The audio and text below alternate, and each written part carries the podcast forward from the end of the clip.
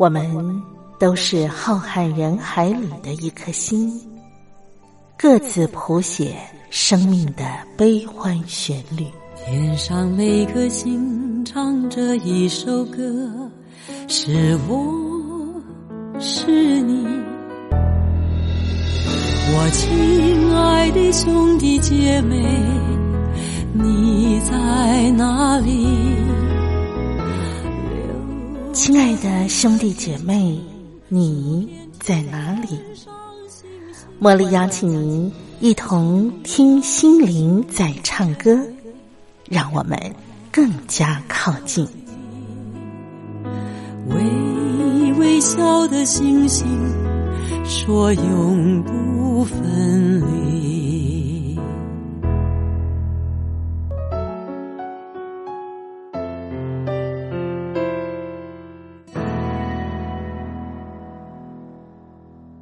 听心灵在唱歌的好朋友们，您今天一切都好吗？很感谢您按时守候光华之声，每个礼拜四啊，都和茉莉在空中相聚。我们一个小时的听心灵在唱歌，希望能够带给您心情愉悦、舒爽、平安的感觉。今天的听心灵在唱歌呢？茉莉邀请到我的好朋友，啊，西洋古典音乐的乐评张维志，呃，我想在现在啊此刻，嗯，大家还是啊没有办法从这个新冠病毒啊这个肺炎的这样子的疫情里头能够舒缓下来，所以呢，我特地啊邀请到维志呢来到节目当中来带给我们一些好听的古典音乐。同时也跟我们介绍一些啊古典音乐家他们的故事啊，大家耳熟能详的一些音乐家他们的一些轶事。那今天呢，维志要来给我们介绍的呢是肖邦啊，钢琴诗人肖邦。肖邦写过非常多知名的钢琴曲啊。那么肖邦他的生平呢也是浪漫多彩，虽然他。年纪轻轻就过世了，但是在呃不算长的一生的岁月里头呢，嗯，有好些故事啊。待会儿我们可以透过维志来跟大家做介绍。好，那我们现在呢就请维志来跟大家分享喽。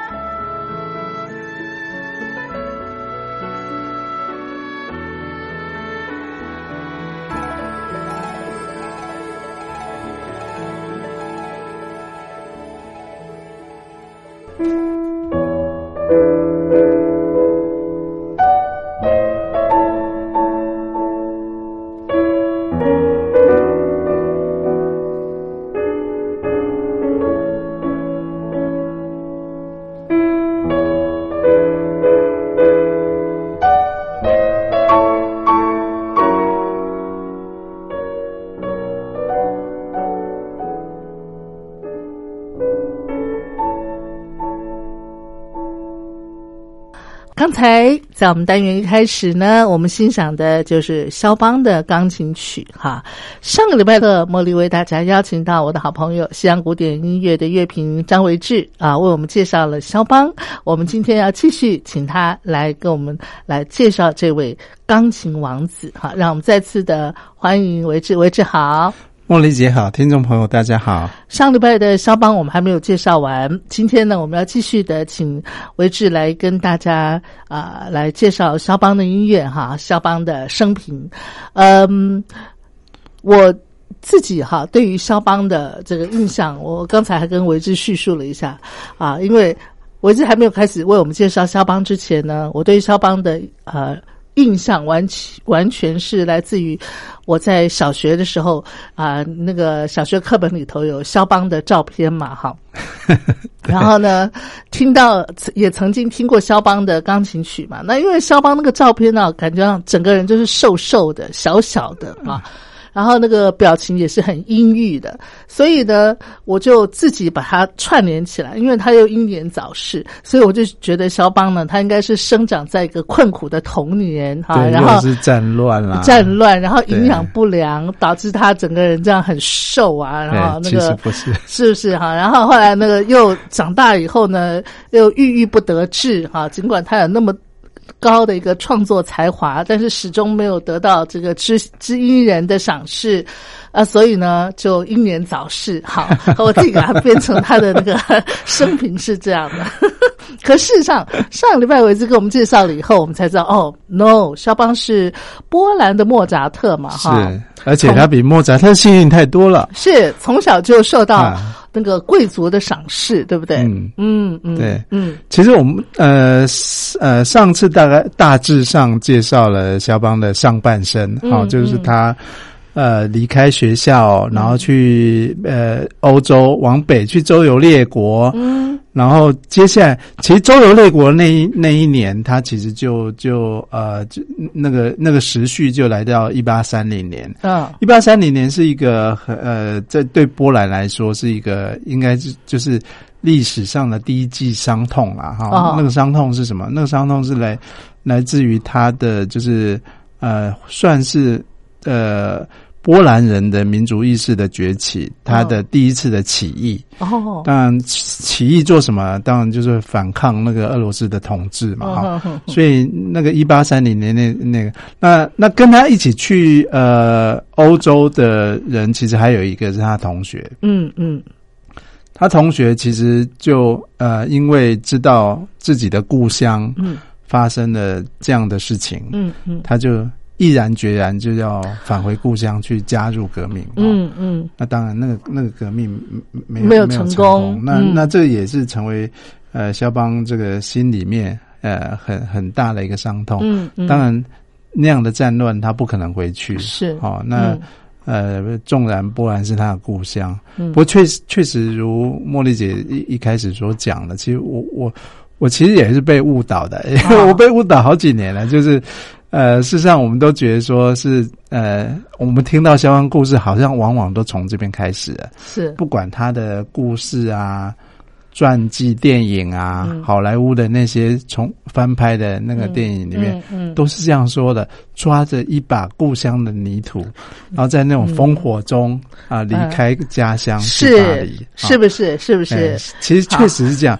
那其实呃，其实肖邦正传里面并没有真的抓那把故乡泥土，哦。他他其实在欧洲嗯。离开柏林之后，嗯。呃，在欧洲巡回之后，他其实就呃就往西走，他没有往东回波兰，是。哎、嗯。他就往西走了。嗯，后来定居巴黎嘛，去巴黎，其实他还哎他还遇遇到一些问题，他好像是先到意大利，再到巴黎。哦好，总之他没有直接回波兰。哦好。那，一八三零年之后，波兰是一个乱世嘛，是他嗯。他没有直接回波兰。嗯哼哼，那呃，他老实说，也是因为他的这个名气已经起来了，嗯哼哼，所以他到巴黎之后，他其实有啊、有护照的问题，他有身份的问题，哦，所以他没有居留权嘛。哦哦哎，他没有居留权，但他都遇到贵人，哦，哎，他都遇到贵人，所以所以其实所以他的生命当中不乏贵人啊。他生命中贵人很多啊。真的，真的，哎你看那个赏识他的那个公主，对不对？嗯啊啊，所以他就写了一个大提琴跟钢琴合奏的曲子献给他嘛，哈。对啊，真的哈，而且我我我记得啊，我记得当当年我看了一部好莱坞电影，就是最经典的一部肖邦的电影，我我我印象我还记得那部电影片名叫《一曲难忘》，呃，一曲难忘，这是老好莱？坞拍的，对，《A Song to Remember》，本来是黑白片，后来好像有彩彩绘成那个、呃彩色的啊、嗯嗯。那呃，那部里面描述刚到巴黎的肖邦哦，其实是是穷困潦倒的，就是他是拿着他的作品嗯，四处去找出版商好，去找但是出版商，都吃闭门羹啊。对，都吃闭门羹。出版商哦哇，我们巴黎到处都是钢琴家，嗯，不缺招牌砸下来就砸到一个钢琴家，怎么会缺他一个人啊作品？啊啊但是他在呃，就好莱坞电影是描述说他在那个出版商那边，嗯哦，遇到了李斯特。那李斯特谈起他的作品，才引起出版商的这个哦呃注意哈。嗯嗯那事实上，呃，其实不然。其实，其实肖邦其实在呃到巴黎之后，他嗯其实是呃在呃我们刚刚说他是在呃他其实特别是在沙龙里面呃受到呃呃大家的青睐。嗯嗯好、他结识一些贵族的好友。嗯嗯，好、那就就在在沙龙沙龙里面就得到了一个很好，所以他其实去巴黎没多久之后，他就呃，因为去欧洲周游列国还是靠父母亲的旅费嘛，嗯嗯。那其实去巴黎没多久，他定居下来之后，他就完全不用靠父母了，对啊，他靠沙龙里面的这些交际演奏，跟嗯。靠、呃，他还以教学教学生。哦，教学生，哎哦教学生他就已经足够他过得非常好了。我记得你哎。刚刚不是有跟我提到说，呃，肖邦其实在巴黎的社交圈是对很很怎么讲，很吃得开的，噻？对这个社交手腕很好的，噻？是没错，因为哦我我觉得是他的，我觉得就是情呃他的情谊的哦魅力吧。啊，好哎，好就是听过他的这种很独特语汇，包括李斯特都觉得这个是很不可思议的嗯一个就是表现方法，就他非常善用休止符，是吧？就特别，而且特特别在他的这个社交生活里面啊，嗯嗯嗯。他特别吸引呃那些呃少女吗？对女性观众，哎对女性观众特别欣特别欣赏他，所以很多支持他的一些赞助的人啊，哈、嗯嗯。呃，其实他呃他就支持他的一些呃那那那贵时候族啊，女性那时候应该观众很多那，时候应该这些人就叫就叫 fans 了哈，哎粉丝吧，对，是吧？是是吧？是吧？哈，其中其中有一位女粉啊、嗯其实后来还成为他这呃在呃第二次的这个呃就是人人生的一个瓶颈里面拉了他一把。哦，我们刚刚说他在波兰遇到战乱嘛，嗯嗯他其实他晚年的时候遇到另外一个是法国的呃一个二月革命，哦那嗯嗯在那次他其实呃又离开巴黎，呃、嗯去了嗯英国，哎。好也，是靠了一个女粉的这个协助。那我们要先听听他的曲子，然后听完曲子呢，我可以要求要听那个女粉的故事吗？先请您介绍我们今天个太多了？他女粉太多你。刚刚说那个赞助他那个 那个在在遇到那个瓶颈的时候啊啊啊啊那个女粉，哎，我们先来介绍你今天带给我们第一首曲子，好，OK，呃，这接下来这首其实也不是典型的肖邦曲了哦。嗯那不过它是一个首钢琴曲。呃，这个钢琴家哈，这个钢琴琴家叫 Daniel 呃 t r u f a n o v 应该也是一个俄罗斯的一个好俄罗呃斯钢琴家。嗯哼，他呃，他蛮特别的，他、嗯。呃，他其实出了一个肖邦专辑啊，呃，不是肖邦，而是他改编肖邦，他是被肖邦启发的灵感。但这首曲子里面，你可以听到很多肖邦的一些知名的旋律啊穿插在里面。哦哦，所以是一个我觉得蛮有特色的一个肖邦改改编曲。好，来我们就一块来欣赏。《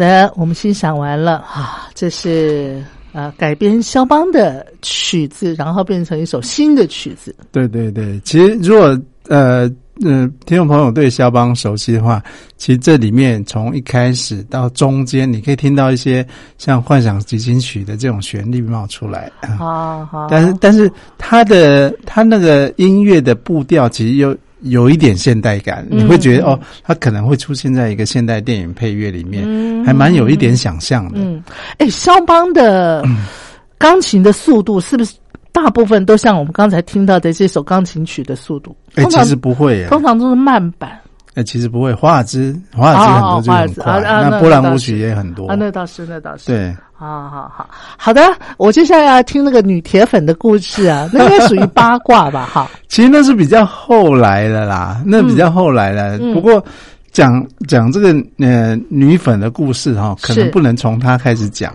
哦，为什么呢？因为而是要从 其实肖邦有一个未婚妻的，哦，嗯，他这个未婚妻哈。所以，他一直还没有跟他未婚妻结婚呢、啊后后来没结婚，哦，哦。所以所以我觉得讲那个女粉丝之前，可能得得得得先提到这个人，这个人名字叫玛利亚。嗯，啊。那他 他是他未婚妻吗？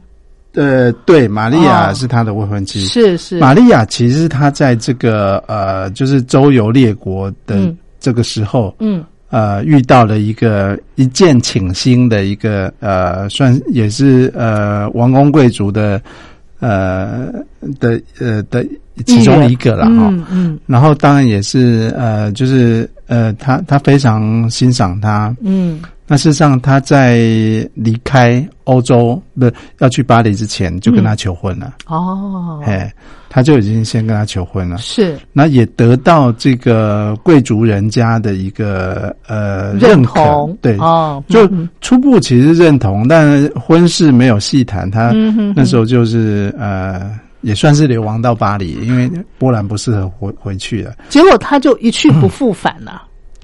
呃，也没有，嗯、我他离开他告别这个玛利亚的时候，其实是、是带带着很很很依依不舍的，他并没有呃打算一一一一去就不不回来。啊，好好哦好，当然也是因为他到了巴黎之后的一些际遇，是。哦，影响了他。嗯。老实说了，他离开呃欧洲巡回是一八三一年嘛，那去到巴黎，嗯那去到巴黎之后，那呃，那他们俩的故事在这间这这个之间沉寂了一阵子，当然是因为呃没有机会碰面嘛。嗯好嗯嗯第二个机会也是因为嗯，肖邦在巴黎太成功啦、嗯，那个时候他周边女人太多女粉丝那么多，然后你 他就记不起玛利亚了，是吧？也没有，一直到一八三六年，哦。也就是说五年后啊五年后，其实肖邦在巴黎已经有一定的地位了。嗯嗯嗯。然后在呃，在谈起这个婚事的时候，嗯。当时有点头的丈母娘，嗯，那个呃，应该是玛利亚的妈妈，玛利亚妈妈妈妈，对她嗯她的嗯。姓叫什么？嗯。呃呃，这个波兰姓真的很难念，嗯。叫沃兹沃辛斯卡，啊，哈，沃金斯卡哈，女女爵啦啊，然后就就不认同了，哦，就不认同。觉得他太花心了，是不是？一方面他对他已经花名在外了嘛，嗯，二方面也听说也有传闻，那时候就有传闻他的身体不好，哦，哎好好好身体有一些状况，就是。就以这个为理由，就后来就婚事拒绝了嗯，这一门亲事了。哦，哎那这个大概就是他第一段，嗯，大概是他第一段嗯的浪漫的恋恋情。是是，不过话说，他到这个巴黎之后，其实他其实呃有很多呃，他当然就是当时史特劳斯已经在欧洲很有名了嘛，哈、他他圆舞曲，那他也创作了很多啊、华尔兹，嗯嗯，华尔兹，因为华尔兹很适合在沙龙里面演出，是是。哎，但他的华尔兹有的还蛮特别，肖邦华尔兹跟史塔尔斯不一样，有的呃，他其实并没有那么适合跳舞，嗯，哎嗯。有的比较快，又太快，嗯，快到你无法跳；好那有的呃比较慢，慢，又带了一点他的这种很呃肖邦的特色，就是那种欲言又止的那种，这一步要应该要踩下去，但是他休止符在那儿的时候，那个那一步就一直踏不下去，那个感觉，对吧？所以底下我们再欣赏一首华华尔兹，对啊，不过也是改编版，是管弦乐版的。好，来，我们就一块来欣赏肖邦写的这首华尔兹舞曲，哈，应该华尔兹是通常是舞曲，一块来欣赏。好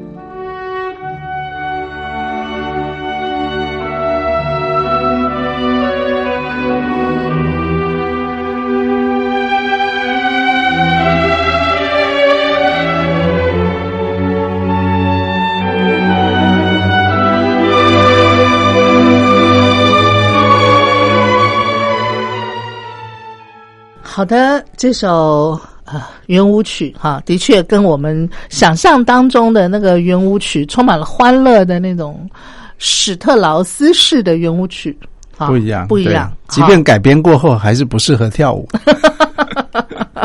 好 好，因为他筷子拍不拍子忽快忽慢，对不对对哈对对，很这对特别这对舞者来讲，这是是是有困难度的。嗯，但是嗯曲子好听了，哎就是他对对对对把圆圆舞曲变成一个，呃，它不是一个拿来功能性的一种音乐，嗯哦，不是拿来跳舞的，嗯，而是拿来欣赏的。对，刚才我也一边听这首圆舞曲的时候，我也跟维志请教，我说：“哎，为什么这首圆舞曲让我听起来很有那个波兰味儿？哈，所谓我所谓的波兰味，就是说，我觉得它可以听出那个，即使是圆舞曲，但是里头透露着一种忧愁的那个元素、忧郁的元素在里头。是的，是的。啊，，是因为它的曲式的调性的关系吗？嗯，对，用小调对，或者它是一个小调，对是吗？哈没错，嗯好，好，来，我们今天听那个肖邦的女粉的故事，我觉得太精彩了，而且肖邦女粉还不止一个嘛，对不对？哈，是的，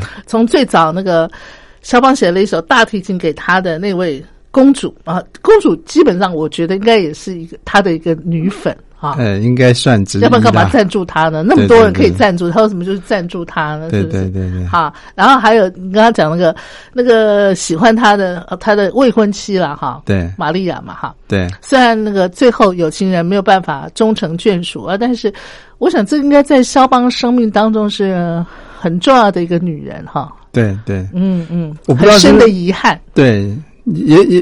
嗯对，其其实其实在，就在呃他的婚事被正式拒绝之后，其实嗯那个时候他在、呃巴黎当然已经发展的不错了嘛，嗯嗯那也是他被拒绝的原因之一啦。嗯哼，那肖邦初到巴黎的时候，一八三一年，他其实其实呃很早就认识一个他的贵人，就是李斯特。哦，李斯特确实就是那个把他带进沙龙里面的那个人。好，这个李斯特在当时已经是相当有名的对他在钢琴家在巴黎已经有一定的地位了、哦是是不过李斯特也是到处跑啦，啊他好好好一直在巡回。当然，巴黎是 是一个驻足的一个重镇。嗯然后巴呃李斯特是呃非常呃就是就是知道他的才华之后，其实就是他不仅介绍他到沙龙，还跟他一起呃办音乐会。嗯哦好哦，那个那时候策划音乐会的还有白辽士哦哦，就是几个重量级的音乐家，就差差不多在那个时候哦，都是聚在一起的。是所以你呃，其实肖邦呃初到巴黎的几场，就是打开他的名声的这个音乐会，事实上也是跟李斯特一起的，哦一起在台上。可李呃，肖邦其实。不太爱上台，他不太喜欢有音乐会演奏。其实他这一一辈子哈，他这样大半辈子去呃，以以他的就是真正上台到音乐会正式表演的呃这些场次啊、嗯可以数得出来，就三十场。哦这么少他很少，不像李斯特这样到处演奏一天到晚就巡回这样子。嗯那所以他其实是呃比较喜欢沙龙。哦沙龙怎么讲？可能我我我觉得这也是我们对肖邦的印象的不一样。这你如果拿到今天的这个呃某种程度说讲到今天的这种标准来看的话，他其实很像派对动物。嗯嗯嗯他喜欢这种呃人人的聚会，然后有互动的，嗯嗯好嗯。但也就是在呃这样的一个互动的一个场合之下，那那个就是文人聚集的这个地方，然后呃呃，肖邦第一次见到乔治桑，嗯嗯。啊、就是呃在当时哈，呃你你看十九世纪，不过那时候是算蛮先进的，就是呃他算是呃欧洲哈，嗯应该是最早早期的一位叫女性主义的作家。对小说家嘛对哈，他是一个，嗯他是一个小说家。嗯那你看他取名乔治桑，其实不是他的本名。嗯好，那那他用乔治这个明明是一个男性的名字来来当做他的名字。她好像嫁给一个贵族对不对？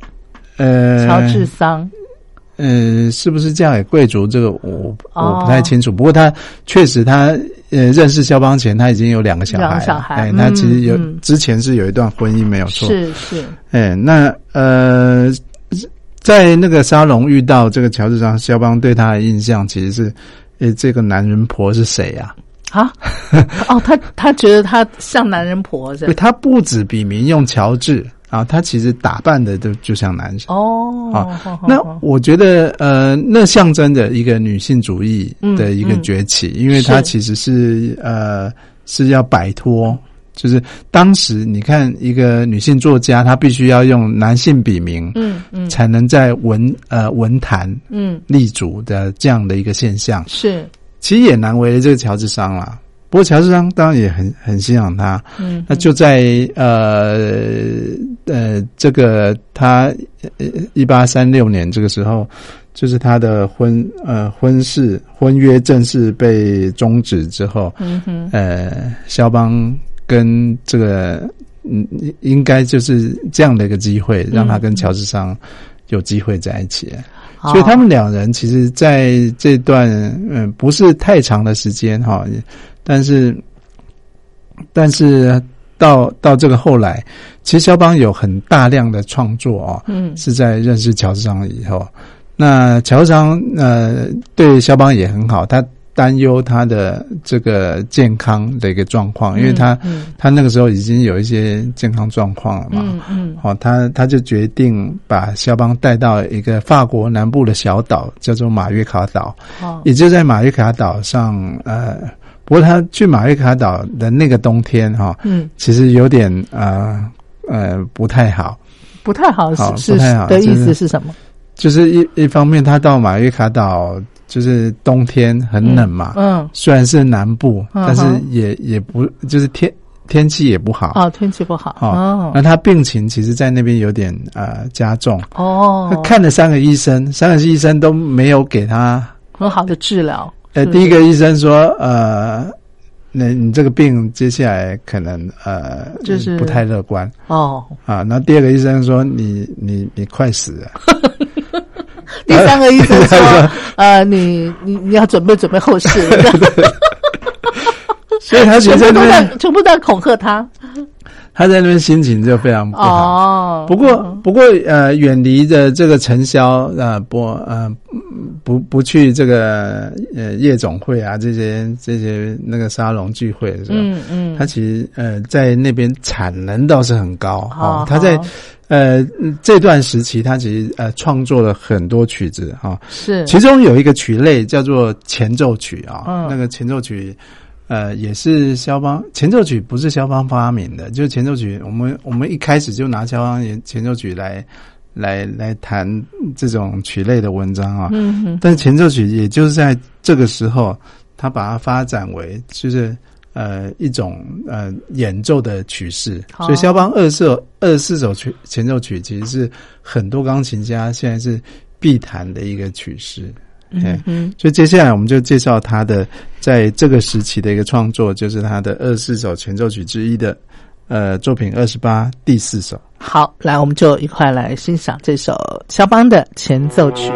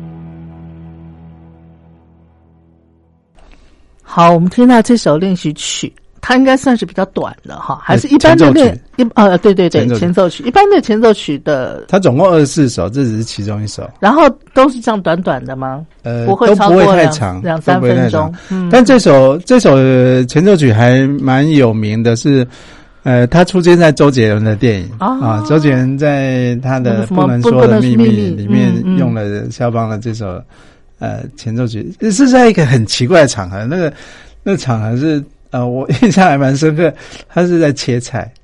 他在切菜，对，周杰伦那个家庭的一个场合，哦，他在切菜，好然后在在聊学校里面的事情，嗯嗯然后他用这首肖邦的这个嗯，前前奏曲啊。嗯嗯，那不过他还有另外意义，这第四首，嗯呃，就是二十四首里面第四首，它也被拿来后后来是用在肖邦的葬礼里面好，哦他去世的时候。其实这首也也拿来，其实其实还蛮代表肖邦的啊。嗯嗯，那嗯、呃你可以看听到他这样短短的，但是呃，对，好像诉说了一个什么样的故事哈、嗯就是让让人家很很很深沉的会去呃多做一些聆听跟想象。是嗯嗯不过话说，他这个就是代表他产能非常丰富的。呃，这段跟乔氏商碰面的这个时光之后啊，嗯嗯，他其实又回到他的巴黎的舞台哈、那他回到巴黎舞台以后，乔治桑还跟他在一起吗？其实他们还是保持一定的联系啦，哈、哦并没有呃，并没有呃，乔治桑真正真正跟他宣布分手，那是比较后面，那哦。那到他晚年了，嗯一八嗯四四三年之后的事，嗯所以他跟嗯、呃他他跟肖邦在一起的时间应该呃有有差不多这三五年有是有哈、诶，他们俩个性基本上我觉得就是互补、诶，是啊是啊，好，对不对？对乔治桑刚才维之介绍他，你你说他那个肖邦第一眼看到他说他像男人婆嘛，所以所以他个性应该是那种大辣辣的又，抽烟，对不对？然后个性又很直率，对不对？是？可是相反的，肖邦的个个性应该是比较内敛的啊，对对啊比较沉稳的，哈，可以这么说，对啊，对啊。正好互补。对啊。互补的话还会吵架吗？既然都互补，他们倒没有什么吵架，不过哦呃，就是呃，记载的他们之间的一些呃呃比较大的一些争执，可能是出现在呃他子女。好、其实呃、有有在那个正史里面记载，就他子女。其实、嗯其实呃不是他们两个子女，是他本来就有两个小孩嘛。那嗯其中有一个女儿的呃要嫁人的那个婚事，嗯，乔治商本身不同意。乔治桑不同意、啊，对，乔治商不同意，但是、哦但肖邦肖邦是支持的。哦，据说这、这个事情是他们两个就是比较大的一个、嗯嗯呃不和的所在。哦那所以乔治桑的这个孩子反倒还比较喜欢肖邦啊，然后不喜呃就应该不不是喜欢了，就是跟肖邦还感情还处的蛮好的哈。你你说的没错，其实后来这个女儿还是出去了嘛啊、嗯嗯。然后 最后来肖邦的丧礼，帮他做呃一件事，就是完成肖邦的一个遗愿啊。嗯。呃，希望把那个一把波兰的泥土啊，撒在他坟上的，就就是是他这个女婿，哇，是啊，哦就他这个女婿，其实是乔世商的女婿。哦，是是是，嗯。所以，所以也蛮这个蛮蛮特别的一个对对独特的一个故事啦。那嗯。乔世商其实在，呃，在在离开肖邦前有，有把那个呃他们之间呃两据说有两百封书信啊、嗯嗯，还给肖邦，还给肖邦了，还给肖邦，他就是要跟他分手。那个那个已经比较后来了，是。呃，但是那这些信哈、嗯。在肖邦过世后被整理出来，嗯嗯，又还给了乔治桑，然后好好好，那现在他们两个之间的事情比较难考察的原因，是因为后来乔治庄把那些信都烧都了，烧了啊，对所以很可惜，就是呃这些呃他们之间的故事就只能留给就是我们从音乐中去想象。去象，想象哈对，这样也好了，因为嗯。这毕竟是他们两个私人的事情嘛，哈，对不对？对对对。就让他们保有他们自己的一个隐私好了。好 是啊，就我好那。那接下来哈，哎。他回到巴黎，其实我们就可以聊聊另外一个人，就是李斯特。嗯李斯特跟肖邦之间，呃，其实是有点又呃，怎么讲，又惺惺相惜，嗯，然后又怎么至少我们可以从一些呃呃历史上的记录听得出来，其实肖邦某种程度有点嫉妒他。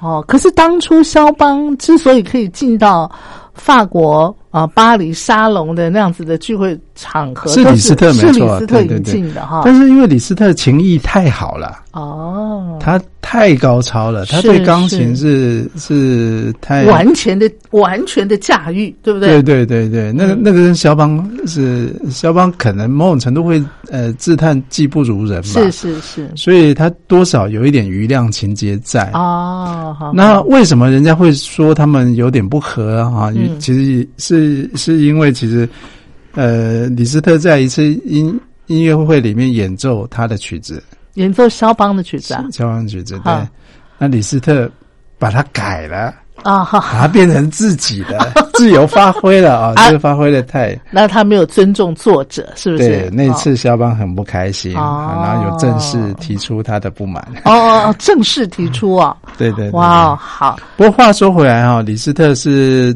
呃算是第一个啊、把这种呃，我其实以前的钢琴家都会教学生嘛，嗯。他是第一个把这种呃所谓的练习曲这种东西哈、嗯嗯。变成一种演出的形式，嗯，变成一个音乐会的演出形式，而肖邦其实也呃跟随他。嗯。把这个练习曲，其实肖邦有一些蛮有名的练习曲，像我们听的很有名肖邦的别离曲，是。都是来自他的练习曲之一啊。嗯那练习曲当然就是呃呃磨练技巧，嗯所以其实肖邦练习曲也变成说很多音乐家他要跨出他的这个演奏生涯的门槛，很重要的一个指标。哦嗯嗯你要是能够弹完这个练习曲，你也代表你你就是好像出师了这样子，通过考验了。哦所以接下来我们可能来听一首练习曲，是他的第七号。好呃，一小调的呃作品二十五的练习曲。嗯好，那我们现在就一块来欣赏这首。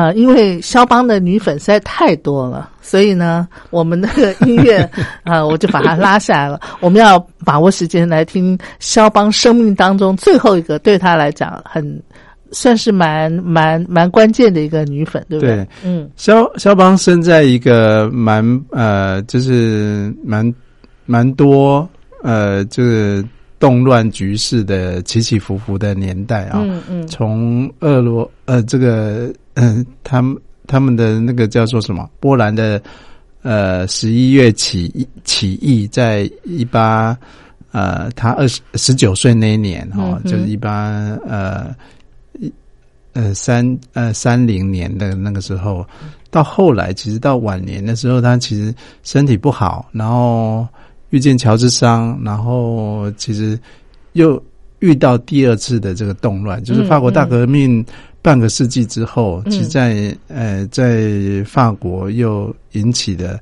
啊，对当时的路易国王很不满哈、的一次二月革命，嗯。在这个二月革命的这个风雨欲来的同时，其实呃，他的另外一个女粉哈、嗯。其实是一个我们刚刚提到，她其实是叫真实的灵，嗯，她叫她是呃非常仰慕肖邦的一个呃业余钢琴家，哦，是一个苏苏格兰的女钢琴家。嗯哼那事实上，后来肖邦的丧礼也是由她呃全呃全额来资助，哦来，帮他处理后事嗯跟后面、嗯后面的所有的事情。嗯那呃，就是这个真实的林哈、把把他在那个二月革命的的那个乱局之之中哈、请到了呃英国，所以他就在英国度过了呃他晚年最后几呃最后两年的这个这个乱局啊、嗯他其实是到呃英国去。那真实的人其实一直都对肖邦非常支持啊，嗯就是有很多 需要呃他需要帮忙的时候，他都有出来。哦那肖邦甚至把他呃其中两首夜曲哦，就献给了这个真实的灵。嗯嗯哎，所以所以其实呃算是嗯呃这个女粉甚至在她过世之后，自呃自己以未亡人而自称 Chopin's widow。哎哦，肖邦的未完未未亡人哈，对对对对，哦，她虽然没有嫁给他，但是她是用这样子来、嗯。来称自己，所以他哎。对肖邦也算是用情至深，对不对？可以这么说，嗯。可以这么说，他其实是应该是你你算算这样下来，应该这个人是对他最好的。所以你看，肖邦虽然他年纪呃这个没有呃活得很长久啊，不到对四十岁，三十八还是三十九就过世了，对，但他一生我觉得也蛮精彩的，对不对？精彩啊。然后也不会觉得。那个很乏味，对不对？有拥有这么多的女粉，对不对？是啊，我我我觉得呃，他的那种待遇啊，嗯呃，说黛玉好像不太那个，不过你可以想想，呃，在如果回到二十一世纪、二十世纪，其实很多摇滚巨星也是嗯身边的女人也是这样子。啊，对对对对哎啊，对，好，我们今天呢分享肖邦的故事，肖邦的音乐，我们就分享到这儿了。非常感谢维志啊，带给我们这样丰富的一个飨宴。那维志，我们下回见喽，好，拜拜，拜拜。